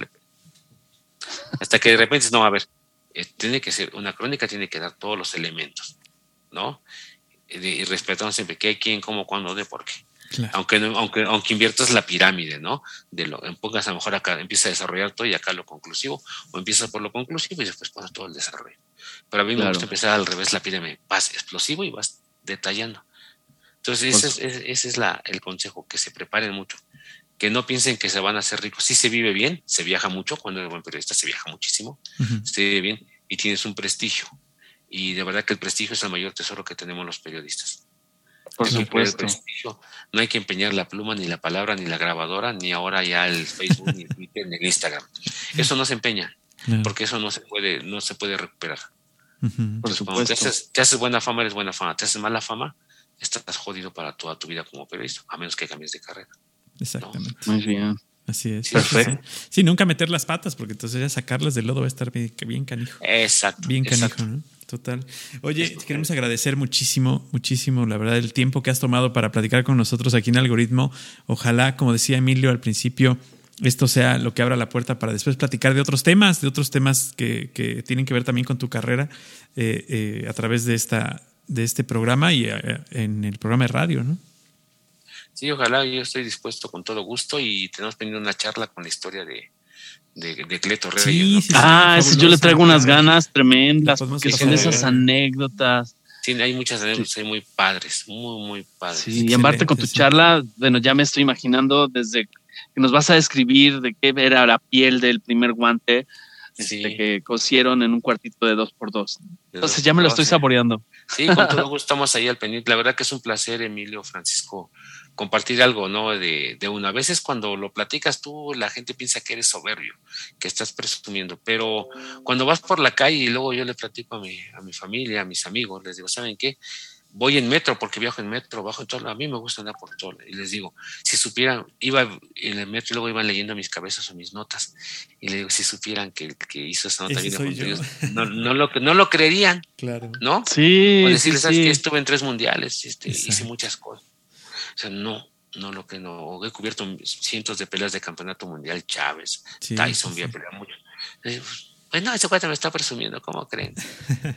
Exacto, son, es compartir una experiencia, no es lo mismo que presumir. Claro, compartir. Ah, eso es algo vital. Sí, es compartir, ¿no? Y sí me emociono porque pues a veces uno siempre se guarda las, los recuerdos porque finalmente en casa con mis hermanos, pues se les hace un hábito ya, ¿no? Es, ah, es que mi hermano es esto, es que mi hermano es, pero la verdad, este, ya se le vuelve más común. Y a mí como no me gusta andar de ostentoso por la calle, pues ahí ando, ahí ando, este, Excelente. Pero ahí estamos al orden, es un placer conocerlos, de verdad. Gracias por el tiempo, gracias por, por la invitación. Y seguimos a la orden, ¿no? Y ojalá que haya dejado algo a los chavos nuevos, que tengan que hacer cosas diferentes. Yo pienso los jóvenes, que sí. Los jóvenes no son malos, son impetuosos nada más y a veces irreverentes. Que todos fuimos jóvenes, solamente que antes había el ingrediente, yo pienso, que nos enseñaban a respetar a la gente de trayectoria. Yo creo que esa es la gran diferencia Tal vez todos hemos sido, nos hemos desvelado, nos hemos echado una jarra impresionante en algún momento de nuestra vida. No sé qué hemos equivocado, hemos este, reprobado, pero creo que todos aprendíamos a respetar ese tipo de cosas. Este, y yo creo que es importante saber escuchar experiencia. Saber aprender a escuchar porque a veces platicamos y interrumpimos. Hay que aprender a escuchar grandes, eh, medianos y de nuestra edad, ¿no? Por, lo menos de mi edad, ¿no? Que este que ya no estoy tan, tan joven, ya soy pues, veterano. Y el que te oye, como dicen, y el que te escuche, como dice una amiga de Campeche. Sí, pero es un placer de verdad y estamos a la zona. Pues un placer y ahí, estaré al pendiente para, para cualquier situación. Sí, igualmente, mi estimado Rodolfo. Amigos, gracias por escucharnos. Y como diría Paco, pues les invitamos que lo escuchen. ¿Qué, qué Paco? ¿Qué más tienen que hacer? Escuchar, ¿Qué más les invitamos a que hagan? Comentar y compartir para que esta plática llegue a más personas. Claro. Muchas gracias. Y como diría Fernando Marcos en cuatro palabras. A muchas ver, gracias, muchas gracias por todo. Muy bien. Muchísimas gracias. Gracias por estar aquí. Hasta luego. Feliz día. Algoritmo, Algoritmo X. Emilio Retif. Francisco Disfín. Esto fue Algoritmo X.